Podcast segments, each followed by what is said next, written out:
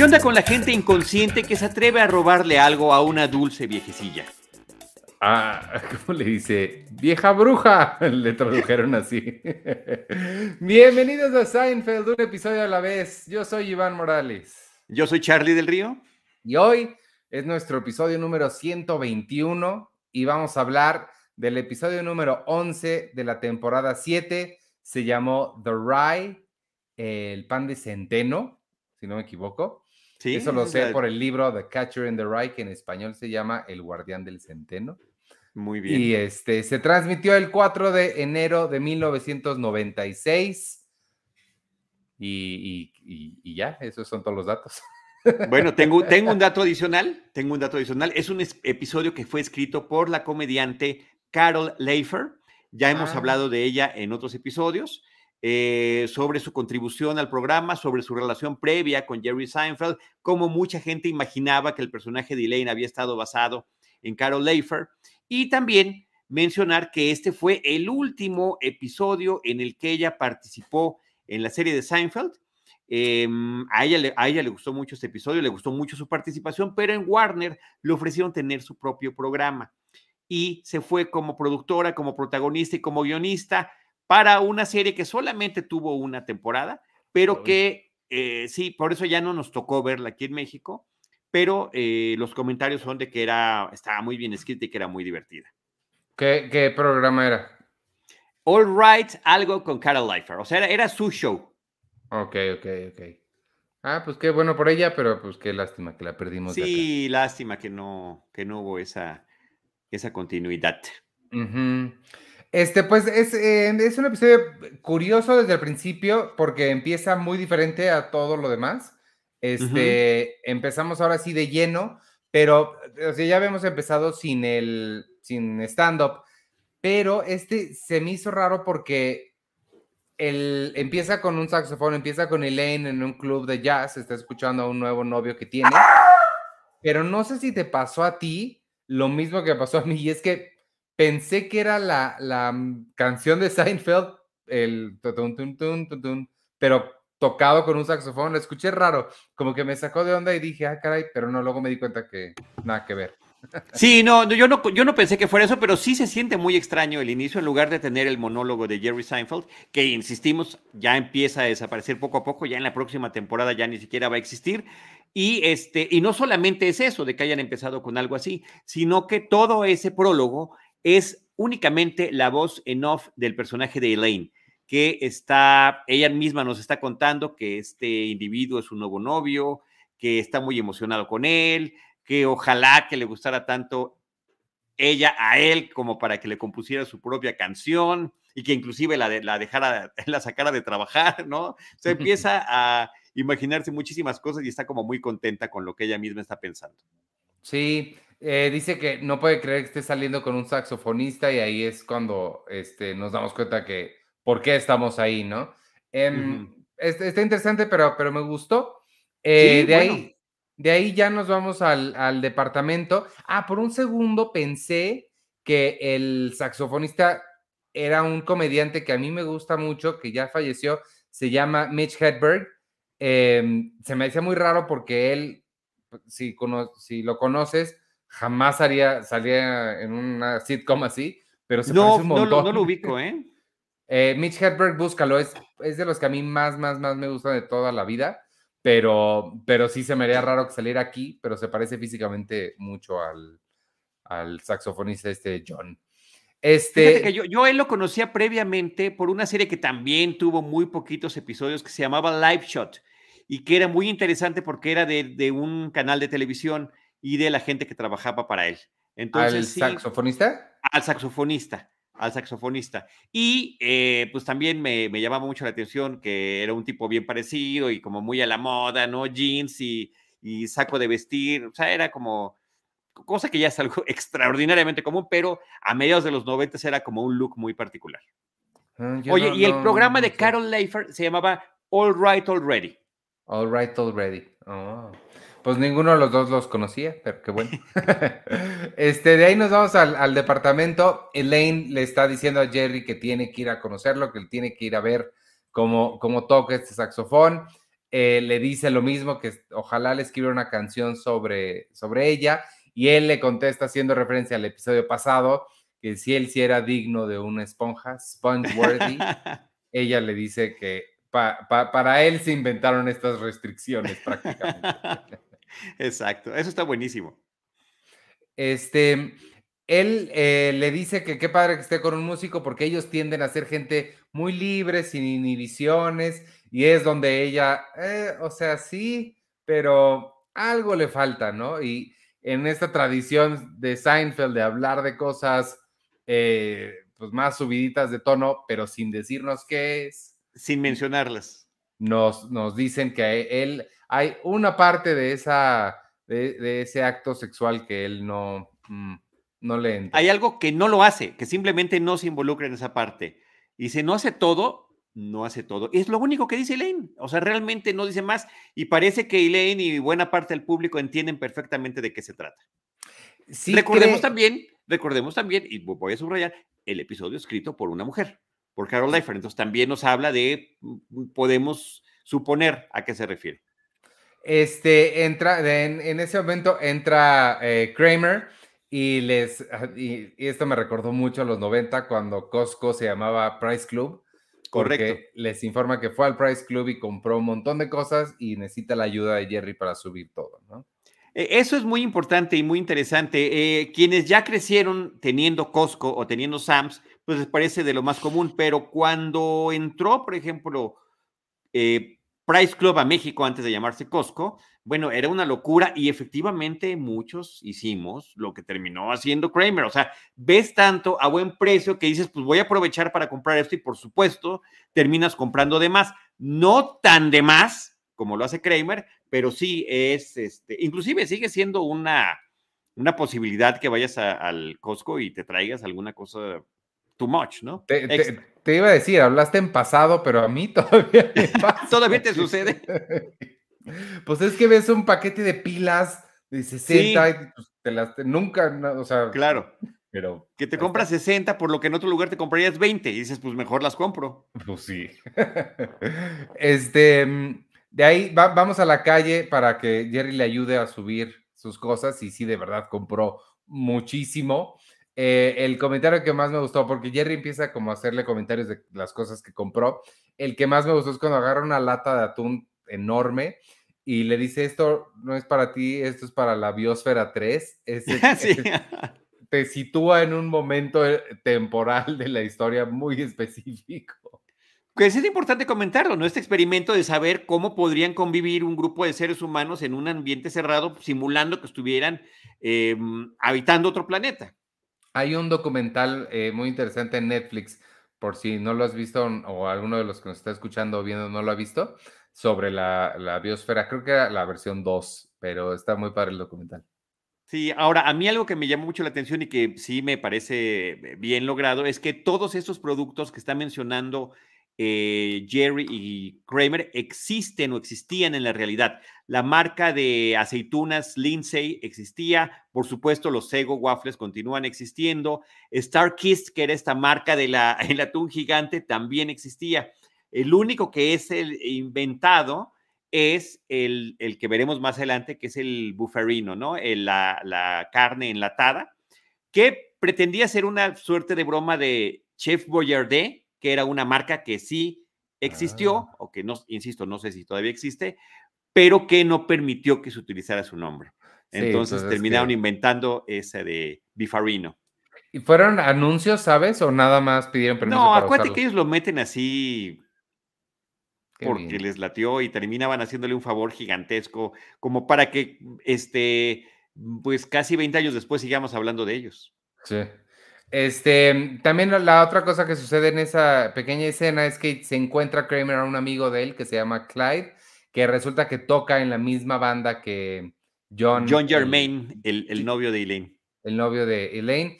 Y este, y, Jerry le dice que ella está muy contenta y utiliza esta frase que eh, en los subtítulos, en inglés dice hot and heavy, en los subtítulos le pusieron ardientes y apasionados. Eso no lo vi. Este, eh, sobre, sobre que ella está muy emocionada con él, ¿no? Oye, por cierto, que Manuel González dice que lo más hot and heavy, Iván y Charlie. Entonces, tú serías ardiente y yo sería apasionado. Ok. Eh, gracias, Manuel. Este, de ahí nos vamos a la casa de George, porque, ah, la otra cosa que, que, nos vamos a enterar es que los papás de, de, George van a conocer por fin a los papás de Susan. no me imagino este nada más incómodo que eso.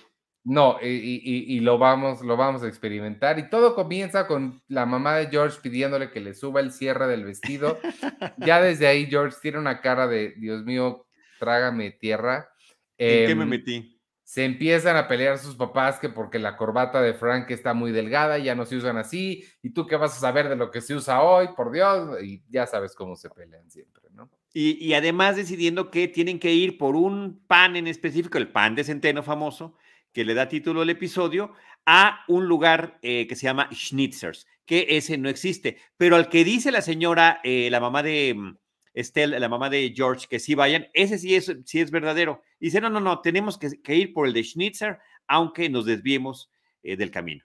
Oh, este, ahí nos vamos, nos regresamos al departamento. Jerry le está diciendo a Elaine que se encontró con, con, el amigo este y le dijo lo de ardientes, ¿cómo dije? Ardientes y apasionados. Hot and Heavy, vamos a dejarlo en Hot and Heavy. En Hot and Heavy.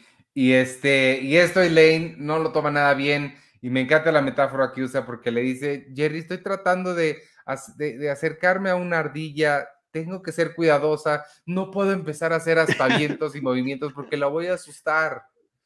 Y, Jerry nada más le contesta, oh, sí debía haber ayudado a Kramer con sus paquetes.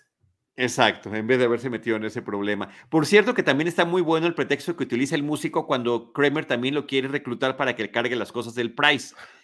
Que le dice, ay, perdóname, pero mira, ¿no? Mis manos son mi trabajo, ¿no? Son mis, es mi arte. Y que se va. Que por cierto, ahí creo que fue una, una broma desaprovechada porque lo mismo le pudo, o sea, pudimos haber visto una escena del novio John diciéndole eso a Elaine. Claro. Es que no puedo porque mi boca es mi instrumento. Es mi instrumento, sí, literalmente, literalmente. Lástima. Que, queda, queda como sobreentendido, ¿eh? De alguna manera. Como todo lo demás, en muchas cosas en este programa quedan sobreentendidas. Este, nos regresamos al, pasillo y se me hizo una escena, es de estas que a mí, estos son los momentos en los que a mí Kramer no me encanta, porque, o sea, entiendo que la comedia de Michael Richards y demás, pero la forma en la que se cae sí creo que es un poco exagerada, porque trae todos los paquetes y se cae, pero se los echa encima y se revuelca y sí creo que es como que pero, pero eso, es, su estilo, déjame defenderlo, es su estilo y además conecta con otra cosa muy interesante que es, se encuentra un vecino que se llama Dennis, que nunca habíamos visto, eh, para que, eh, bueno, le empiece a ayudar a levantar las cosas y le pide un favor, voy a viajar con la familia a Walt Disney World, ¿te puedo encargar mi correo? No, pues claro que sí. Oye, y además, ¿qué te parece este, si tú eh, utilizas mi carreta y mi caballo en estos días? Eh, se pueden ganar 500 dólares al día y nos lo dividimos. Bueno, perfecto, ¿no? Le parece increíble a, Kramer. Para estas alturas de la serie, no nos parece absolutamente nada extraño que George conozca un músico, que conozca al señor que tiene su, su carreta, carroza, ¿cómo se llama? ¿Qué carreta, no? Es una carreta. carreta. Una carreta con su caballo, de estas que pasean turistas alrededor del Central Park y que pues le puedan pedir ese tipo de cosas, ¿no? Que le puedan ofrecer ese tipo de situaciones. Kramer siempre encuentra la manera de hacer, de, ganar dinero con el mínimo esfuerzo, divirtiéndose y haciendo cosas inverosímiles. Inverosímiles para cualquier otro personaje, pero que a él le quedan muy bien. Sí, nada de Kramer te puede sorprender nunca. Aquí hay un dato curioso que eh, menciona el subtítulo del DVD, y es que este es el primero de cuatro actores que participaron en la serie Twin Peaks que aparecen en este episodio de, em, de Seinfeld. ¿En el mismo episodio salen cuatro? En este mismo episodio, sí. Yo en realidad no los ubico porque yo no veo la serie desde que salió originalmente tal cual. Yo nunca la he visto, es de los grandes Ah. huecos en mi, sí, en mi cinematografía, en mi televisiografía. Sí. Oye, Manuel González nos está diciendo que se llaman calandrias, estas Ándale. carretas. Así que, Calandrias. muchísimas Eh, calandrias. esa es una palabra, Charlie del Río. Y No, no, esa me elude, fíjate, ¿no? Esa no. no. el otro no día, ¿cuál dijiste? Ya ni me acuerdo qué dijiste. ¿Quién sabe? ¿Quién- Ahí están todas registradas. Este, mm, eh, no, ahora sí nos vamos a ver la cena. Estamos en casa de los papás de Susan. Eh, le A quienes no veíamos desde la cuarta temporada. No veíamos desde la cuarta temporada, que es la temporada donde se hace el programa piloto, que es la temporada donde George conoce a Susan, es la temporada donde George hace novio de Susan y también tiene sus encuentros con los papás. Es, sí, y sí son los mismos actores, ¿verdad? La Son mamá es la misma. sí. sí. A la mamá Y, sí. y es esos dos actores también llegaron a participar en Twin Peaks. Oh. Ya llevamos tres, tres de cuatro. Este, me encantó toda esta, to- toda esta e- escena, se me hizo fantástica. Magnánima, magna- Esta podría ser el episodio, pero curiosamente hay otra mejor todavía. Comienza, este, están hablando, me encantó Frank que, empieza a preguntar qué son estos. eh, le, le- le pusieron eh, ave de cornales. Yo pensé que era como Wow. codorniz, pero algo así. Este, dice que es un pollo chiquito, y le dice, no, no, es un pollo chiquito, se llama no sé qué, y le dice, este, o sea, esto es un ave de casa, ¿y qué tan difícil puede ser cazar estas cositas? Eso me encantó. Ahora recordemos, recordemos lo pretencioso que son los papás de, de Susan. Eh, los Ross son así de no de tener su cabaña, de irse a tal o cual evento para cenar, que siempre están en conflicto constante peleándose. También recordemos que había un tema de infidelidad del señor, además con otro individuo de hace muchos años que se descubre en ese episodio de la, de la cabaña cuando se quema, Ajá. pero que son de, como se sienten como del- de, la alta sociedad, ¿no? Cuando los, este, eh, los papás de George, los, eh, son, son como muy en- francos en la forma en la que hablan de todo. La mamá no conoce lo que es el merlot, se burlan de que le dice, la mamá de Susan se burla de del papá de Susan por nunca haber leído ninguno de los libros de su biblioteca. Sí, este, es, e- e- es todo un show genial, genial esa, esa escena. No, porque además eh, nos, nos están mostrando los pleitos que hay entre ambas parejas y cómo no se soportan entre ellos. O sea, los pleitos internos entre cada pareja y los pleitos que hacen en los demás. Y es muy educativo además, porque yo me acuerdo cuando vi este episodio por primera vez, hace 20 años o no sé cuándo, eh, aquí fue donde me, yo teni- no, me di cuenta que no tenía la duda, más bien, me di cuenta que también tenía la duda de cuál es la diferencia entre un pollo, un gallo y un- una gallina, y aquí te Ajá. explican que pues todos son pollos, nada más que cuando crecen se convierten en gallina o en gallo, y ya. Exacto, exacto. Pero, Es- pero la forma en la que lo plantea este, eh, Frank Constanza me parece que es muy divertida, ¿no? Muy, Hen, muy. Chicken and the Rooster. Falta uno, dice. Em, de ahí nos, eh, nos vamos al, al parque. Está Kramer Espérame, manejando. espérame, la- espérame, hay otro detalle aquí muy bueno. También George pregunta para tratar de cambiar de tema. ¿Alguien vio la película Firestorm? Que es una de las películas que no habían podido ver en alguna este, episodio pasado. Y el señor Ross dice, "Oh, qué película! ¿Sí se acuerdan cuando el helicóptero está tratando de bajar en el coche? Y dice Frank, hey, hey, hey, hey, todavía no la veo, no me la echen a perder. No tiene que ver con la historia, no importa. Me gusta ir lo más fresco posible. Esa es mi historia. Actualmente, así estoy yo ante cualquier película. Ya lo he dicho mil y una vez. Ya ni siquiera veo los trailers antes de ir al cine. Trato, trato. Pues ya ves que es imposible eludirlos. Ese, e- e- ese eh, grito de Frank me recordó mucho a ti, porque sí, en, en efecto, Sí. tú no quieres saber ni siquiera quién sale. a veces inclusive sí. Correcto. Eh, eh, Me, es me más, gusta. esta- Ah, mira, sale tal. Sí, me encanta. no quieres ni ver la película para no arruinártela. No, no, no, tota, no, no. El chiste, es, lleg- el chiste es llegar en ese estado de virginidad a la película. Este, pues de ahí nos vamos al parque. Está Kramer manejando, bueno, ¿cómo se dice? ¿Manejando o piloteando? Pues, Él dice manejar. Él dice drive, inclusive, sí. La calandria esta. Este, y me, me- me dio mucha risa porque es muy claro que está contando la historia de Nueva York, pero es muy claro que se la está inventando por completo. Totalmente, totalmente. Ese nombre que dice que no, este parque fue diseñado en 1850 por Joe Pepitone, No, Joe Pepton era un beisbolero. Sí, ¿no? que estuvo en algún juego de estrellas, entonces todo era inventado. Y dice que lo hicieron, que hicieron el parque para que las tropas pudieran practicar la guerra en pasto. La guerra.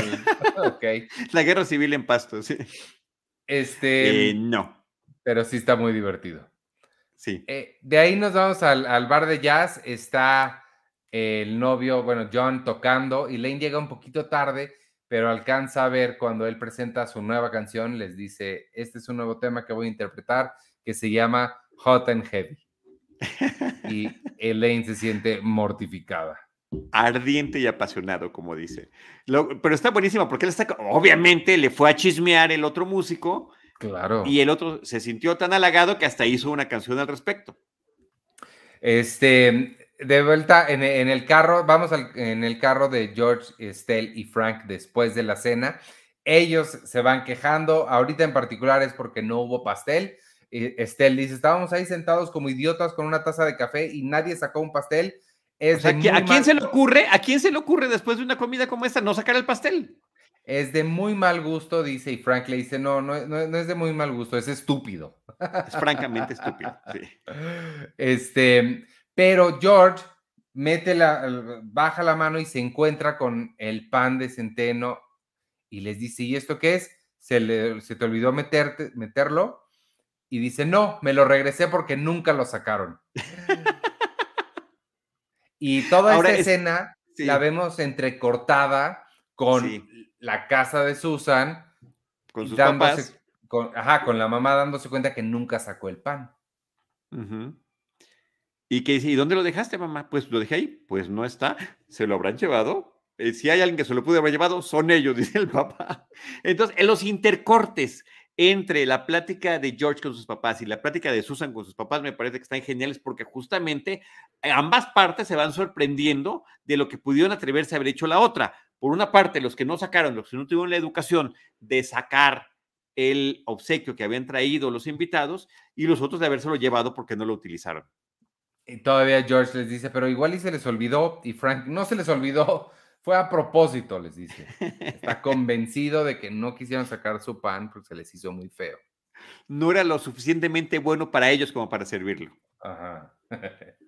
Este, de ahí nos vamos a la, cafetería. Está George relatándole todo esto a Jerry. Angustiado, eh, por supuesto, súper angustiado. Angustiadísimo porque su, él sabe que después de este malentendido, su única solución es evitar que se vuelvan a juntar por el resto de su vida. Cosa que va a ser inevitable. Se les ocurre entonces reemplazar el pan, se le ocurre a Jerry la idea de que pues compre no, a George, a George se le ocurre, a George. Ah, perdón, a George, este, cambiarlo, dejar uno nuevo ahí y nada más pues hacer como que, ah, miren, aquí estaba el pan todo el tiempo. Entonces van a hubiera estado escondido accidentalmente. Van a formular un plan para poder ir a meter un nuevo pan de centeno allá. Aquí es, eh, y lo que se le ocurre a Jerry es que los invite a un paseo con la, la, carreta esta de Kramer. La calandria, por favor. La, calandria, y mientras están fuera, pues George entra, deja el pan y todo va a estar solucionado. E inclusive dicen, pues, el viernes es el día de su aniversario, Susan va a regresar tarde de trabajar, yo puedo eh, planear que la, que la carret, que la calandria llegue a las 7 para su paseo y a esa hora este, meto el pan. Y Jerry se ofrece inclusive ayudarlo. Yo, yo voy por el pan y ya te lo llevo, porque si no, tú cómo lo, cómo lo vas a tener mientras todo eso pasa, ¿no? No, no, dice, dice George, no me lo puedo esconder porque es demasiado voluminoso. Este, de ahí no, ya nos vamos a ver al departamento de Kramer. Él acepta hacerlo, pero lo vemos comiendo esta lata enorme de, ¿qué es? Como mm, estofado. Bifarrino. Bifarrino. Y se la está comiendo directo en la lata porque ya se dio cuenta que sí compró demasiado. este, eh, Jerry va, bueno, eh, Jerry va a hacer lo que va a hacer, de ir a comprar el pan para llevárselo. En ese momento entra Elaine, este, y me encantó aquí porque George se emociona por ir a conocer al caballo de, que trae Kramer. A Rusty. Rusty e invita a Elaine a venir y ella nada más le cierra la puerta en la cara. En la, increíble, además con otra buena coreografía que está muy bien ejecutada. Sí, eh, le dice, you wanna see the horsey? Y ella le cierra. Este, Así es. Eh, Elaine le cuenta a Jerry lo de la canción que le escribió con Hot and Heavy y le dice, es que tienes, ya no tengo ningún control sobre la relación, tienes idea de lo que es no tener control sobre una, relación, sobre una relación. Y Jerry le dice, este, he leído sobre eso. Y aquí me surgió... Artículos y no, no, suena, no suena bien. Me surgió la duda, lo del upper hand, cuando George dice, I have no hand, ¿eso ya sucedió o todavía es en el futuro? No, ya sucedió. No, no me preguntes en qué episodio en particular, pero ya lo platicamos. Hubieran hecho referencia a eso. Sí. Ya se les fue. Después de 120 episodios, el 121, a algunos se le tenía que olvidar. Eh, pero me encanta que Elaine le dice a Jerry, quien obviamente no tiene ninguna experiencia en ninguna de estas cosas malas, le dice, algún día algo malo te va a pasar. Y Jerry, no, voy a estar bien.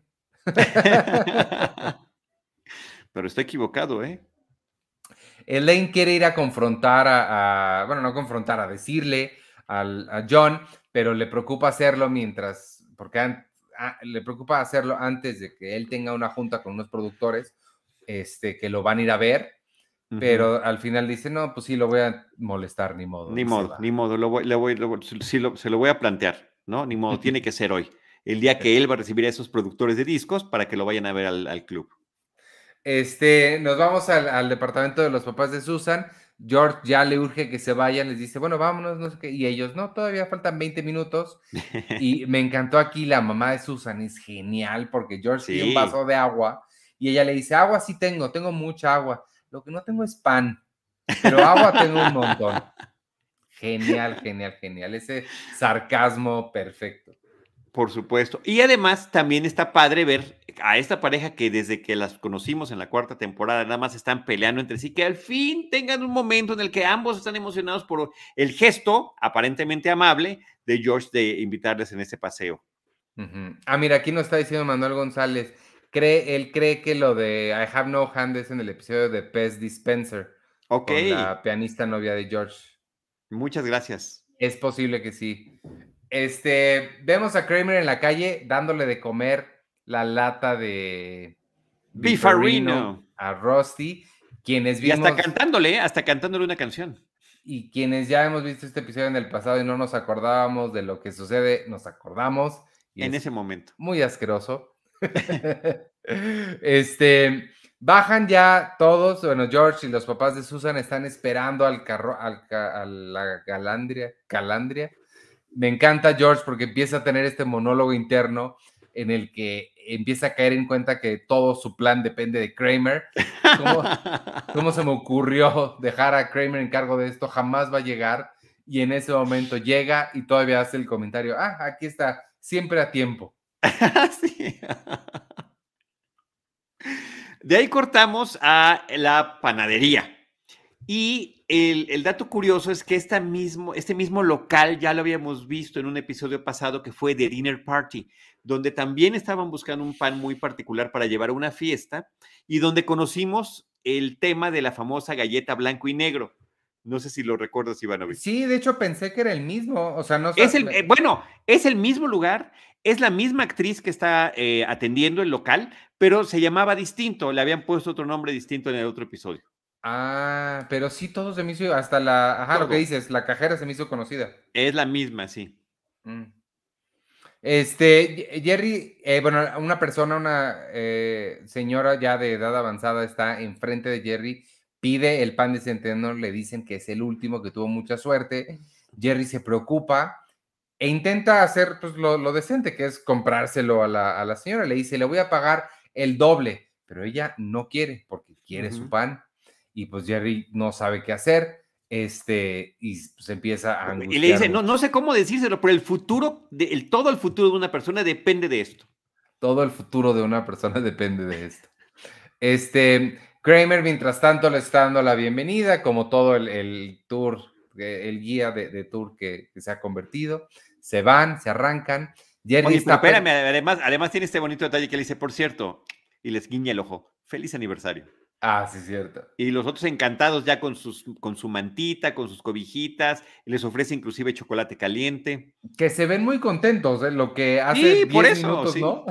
se ven muy contentos. Este, Jerry se encuentra, bueno, alcanza a la señora esta en la calle, le ofrece 50 dólares, le dice, no, va a rechazar 50 dólares por un pan que cuesta dos. Y ella le dice, ah, le dice, ah, no, mírame, y se va. Realmente no se lo va a vender. Y es aquí donde viene uno de los momentos más clásicos de toda la serie. E es- incómodos, e incómodos, Ivanovich, absolutamente incómodo. rarísimo. Sí. Este, y es Jerry arrancándole de sus manos a una viejita un pan y todavía gritándole Old Hag, que le pusieron vieja bruja, y se echa a correr, ¿no? Y sale a correr hacia la cámara, que también está muy curioso. Yo pensé que esta señora había, eh, era la otra que había salido en Twin Peaks. Ella es, ella Ah. es, ella es la cuarta actriz de este episodio que sale en, en- salió en Twin Peaks. Ah, qué bueno, pues, con razón. La Te digo, nunca la he visto, pero me imaginé porque, pues, creo que es la, la, la, pues, la única que no hemos visto antes. No, pero además muy peculiar. Me, ah, recuerda que siempre era un show este, muy, muy extraño, muy surrealista, el, el de Twin Peaks, y que este tipo de actores con esas personalidades extremas y también sus apariencias físicas, pues se prestaban para algo así. Sí, sí, sí, sí, total. Este, de ahí nos vamos al, al bar. eh, y Lane está hablando con, con John. Le dice, yo nunca le dije a Jerry que éramos hot and heavy, no quisiera que tuvieras esa idea. Y él le dice, pues de hecho estoy decepcionado porque me, me gustó, estaba, estaba padre que así nos consideraras. Em, le, le ofrece y dice, pues tenemos tiempo antes de que llegue el productor este, nos podemos ir a mi departamento. Hay una cosa nueva que quiero probar, le dice. Un número nuevo, se lo dijo en términos así como musicales. Hay un nuevo número que me, me gustaría meter al repertorio. al repertorio. Está padrísimo. Y Elaine, Elaine se emociona. Pues muchísimo. Em, de ahí nos vamos a la, a la calle, van to- eh, a la calandria esta, van muy contentos hasta que de repente empieza a llegarles un olor extraño. Todavía vemos la toma ahí de la parte de atrás del caballo como para que nos quede claro qué está pasando. Y pues sí, resulta que el caballo, e incluso el papá de Susan pregunta, ¿qué le dan de comer?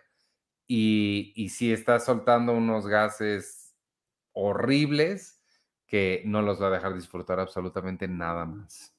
Así es, es eh, muy eh, fea la situación, ¿no? Pero porque hasta Kramer con su, Michael Richards con su expresión, no está demostrando lo horrible que está y por supuesto son mucho más claros el señor Ross y su esposa, que verdaderamente no toleran lo que está sucediendo. Ahora, nunca se escucha la flatulencia del caballo, que me parece interesante. sí, sí. Simplemente es el hecho de la reacción que, que van teniendo ellos. Y obviamente es producto de la, el alimento de carne que le dio, que inclusive el señor Ross le pregunta, pero ¿con qué alimentas este animal? Hay con heno y, ¿no? y avena nada más. Pero enseguida se vio, este, entendió Kramer que, él era, que era su culpa. Este, mientras eso sucede, nos vamos a la, a la calle de afuera del departamento de, de- de los papás de Susan. Está, eh, Jerry ya llega, llega con el pan, pero está eh, enfrente en la calle, eh, cruzando la calle. Este, no sabe cómo, cómo, cómo, cómo le va a hacer para, para subirlo, pero en ese momento cuando se está acercando, George ve que se está regresando Kramer y entonces le hace señales a Jerry de que se vaya, se esconda. Jerry medio se queda así, se bajan los papás de Susan, le informan a George que pues no, no, no se pueden quedar porque tiene, tiene gases el animal este, eh, y le dicen a George, pues vente, métete, que eso se me hizo curioso que quisieran pasar más tiempo con él, pero le dicen, Sí. métete. Y Pero este, es parte de que estaban ofendidos de lo que les había pasado. Claro, Como, oye, eh, como que George se quería quedar platicando ahí con Kramer. No, vente para acá. O sea, no hables con esa gentuza. Pero nada más faltó que dijeran eso, ¿no? Ah, claro, no lo había eh, interpretado así, pero sí es como no queremos que ya te, te juntes con él. Sí. Claro. Este, y pues se meten, ¿no? Y Jerry se queda parado porque no tiene idea, pues, ¿y ahora qué va a hacer? ¿No? Claro. Este, nos regresamos al bar rápido. Está el productor ya ahí sentado, que se parece a Kevin Feige, por cierto, pero obviamente no es Kevin Feige. No es. está em, esperándolo, no llega, no, na- nadie sabe dónde estará. Y este, pues así, lo, dejamos así, mientras regresamos a la parte afuera del departamento de los papás de Susan, George se asuma, se asoma por la ventana, Jerry se lo intenta aventar, también son unos... Está como en el tercer piso, este, George, en el tercer nivel. Y a, mí me pareció muy chistosa. Puede ser una escena de humor físico, pero que me parece que sale muy bien, porque está tratando como si fuera una pelota, tratando de, de hacia arriba y no alcanza a llegar, no se ve que pasa por una ventana del piso previo y después vemos a, las a la pareja que vive en ese piso que nada más ven como el pump sube y baja. Eso me encantó también. Me parece, me parece muy bueno ese, ese recurso que lo hacen muy bien porque además son con tomas de lejos para que veas la dimensión del edificio, después desde la perspectiva de Jerry, después desde la perspectiva de George, y en ningún caso logra funcionar hasta que dice George, ya se me ocurrió algo, ¿no? Y sale con una caña de pescar. Le avienta el anzuelo para que lo, lo, agarre, este, lo pesque de ahí Jerry. Eh, pero antes de ver la, caña, no, vemos a, a Elaine hablando con John eh, claramente no salió tan bien el plan que él traía y ella todavía le dice, y esto es clave, le dice, no estuvo tan mal, pero tienes que no intentarlo tanto, no tienes que hacer tanto. No te esfuerces tanto, no te esfuerces tanto. Ajá, no te esfuerces tanto. Este, regresamos a, la calle, vemos lo de, lo de la caña, ya Jerry le, le pone el pan, lo sube George, muy contento. Me encanta porque lo hace tal cual como si fuera un pescado lo agarra así y se pone como, como, como se ponen en las fotos estas cuando pescan algo, pero se voltea y están los papás de Susan y Susan, y Susan. viéndolo. y él ya no tiene nada que decir. Lo único que se le ocurre decir es la marca del pan, que es Schnitzers. Y este es, genial, me pareció. Sí, y es, em, por supuesto, esas escenas súper embarazosas que compartes con el, con el, con el, con el personaje, pero muy divertida, realmente muy divertida. Y Ahí este, es donde formalmente se acaba el episodio. Exacto, ya nada más falta un pequeño epílogo en el que John por fin llega, pero pues tiene la boca muy cansada y no puede. Bueno, ya, estás tú interpretando, ¿eh?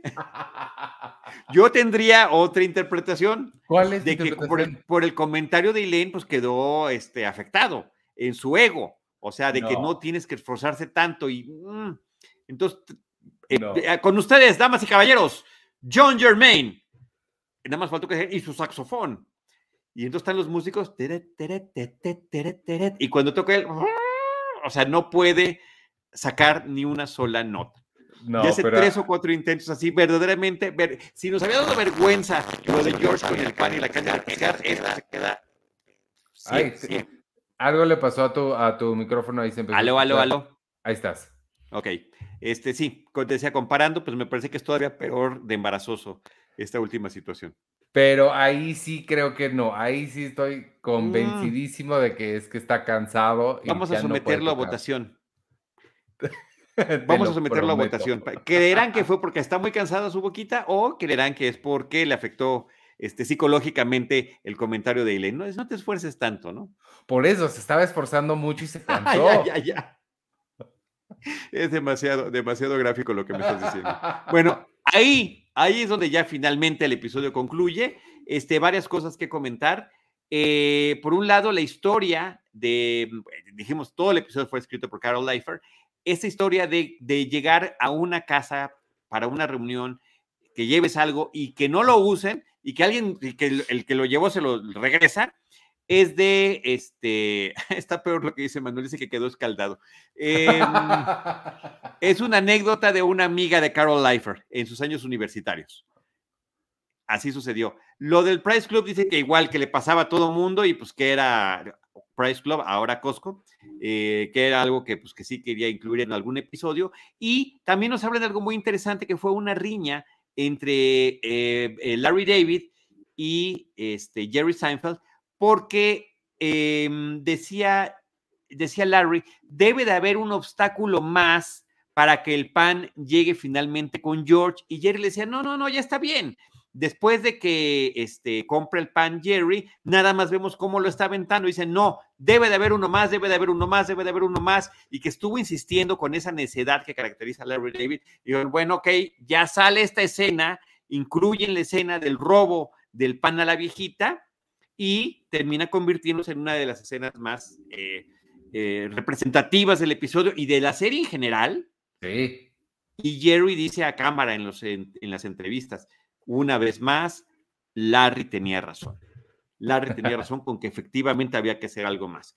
Otros datos curiosos, em, para este episodio, las escenas de, supuestamente la calle de Nueva York, cerca de Central Park, la hicieron en los estudios de Paramount, a donde no habían antes ellos filmados, que eran unos estudios mm, pues más grandes, y cuando ellos llegaban decían, bueno, aquí es donde de verdad se hacen películas, ¿no? No como en el nuestro, que es, que es un estudio pequeño. Y además, les parecía que era súper extravagante que hubiera máquinas para hacer nieve artificial para las escenas, eh, porque se filmó en noviembre, pero se suponía que ya estaba en pleno invierno el, episodio. Eh, recordemos, ya había pasado Navidad, me parece, en un episodio anterior, y este, se sale, el, el, episodio sale el 4 de enero, entonces, este, pues estaban muy sorprendidos con eso de la nieve, y en los breaks, que de repente eran muy largos, entre toma y toma, por el ajuste de, cámaras y demás, eh, Jerry inició una guerra de, de, bolas de nieve. y, dicen, dicen los demás del reparto, una de las guerras más caras de bola de nieve de la historia. La nieve es gratuita, salvo en estos casos que tiene que ser fabricada para las, para las escenas. wow. ¿Y si era, o sea, nieve normal o era como de pues, unicel o algo así? La fabricaron, pues no sé si de verdad, este, pues yo creo que sí. Ya ves que alguien, algunas veces, ¿cómo se dice? Este, como raspado para, para producir nieve falsa, pero esa se derrite, entonces también hay nieve falsa, artificial. Ese detalle ya no lo dieron. Creo que coco. Pero de que se podían hacer bolas, se podían hacer bolas, porque tuvieron wow. Qué buena anécdota esa pelea de haber estado padre. Sí, y bueno, hay una escena cortada que era cuando eh, este Kramer va por el caballo y lo empieza a acariciar y se lo está entregando y no, se ve que este es un caballo de tal estilo, le dice, no, el que no, es de ese, no es ese estilo. Sí, pero este caballo es, no, tampoco. O sea, el Kramer queriéndose las dar como de que sabe mucho de caballos y por supuesto que no sabía nada. Eh, está en el DVD esta escena adicional, más el pequeño documental em, sobre con nuestros comentarios que nos están haciendo, tanto Carol Leifer, eh, que digo que fue su último episodio, como este, el director, Jerry y todos los demás contando estas anécdotas que hemos ido comentando a lo largo del episodio. Oh. Pues están, eh, eh, está muy interesante, sobre todo lo de la, la guerra de bola de, de nieve. Sí, me, parece un episodio muy divertido. No lo pongo entre los mejores, pero me pareció muy divertido. La dinámica de los Constanza contra la dinámica de los Ross y ponerlos así en ese lugar tan... Es un show muy incómodo por todo lo que sucede. Es incómodo George con sus papás, es incómodo Susan con sus papás, es incómodo los seis reunidos. Es incómodo lo que le pasa a George después con el pan, es incómodo la situación de Elaine con el novio, o sea, me parece que funciona muy bien se siente muy de Larry David. O sea, entiendo que no lo escribió él y eso, pero sí es como el tipo de humor incómodo que, le gusta mucho. Y que, por cierto, ya en octubre ya se estrena la nueva temporada de Curb Your Enthusiasm. Entonces. Después de un rato, ¿no? Después de bastante rato, pero sí. Sí. Eso va a estar, va a estar bueno. Este, pues no sé, ¿algún otro dato que tengas? Creo que ya son todos. Sí. Este, muy bien, pues vámonos entonces. Eh, muchas gracias a quienes nos vieron en vivo aquí en, YouTube o en Facebook. Estuvieron eh, Manuel González, Nacho Escobar, Jesús Amarillas, Xochitl Pérez, Rodrigo Martínez. Este, muchas gracias y que nos escuche después en Spotify, Apple Podcasts y donde sea que consigan ustedes sus podcasts. Nos vemos la semana que entra. Hoy hablamos del episodio número 11 de la temporada 7, se llamó The Ride y eh, yo soy Iván Morales y me pueden seguir en arroba Iván Morales. Gracias, yo soy Charlie del Río, me pueden seguir como arroba Charlie del Río o Charlie del Río Cine y Series en Facebook.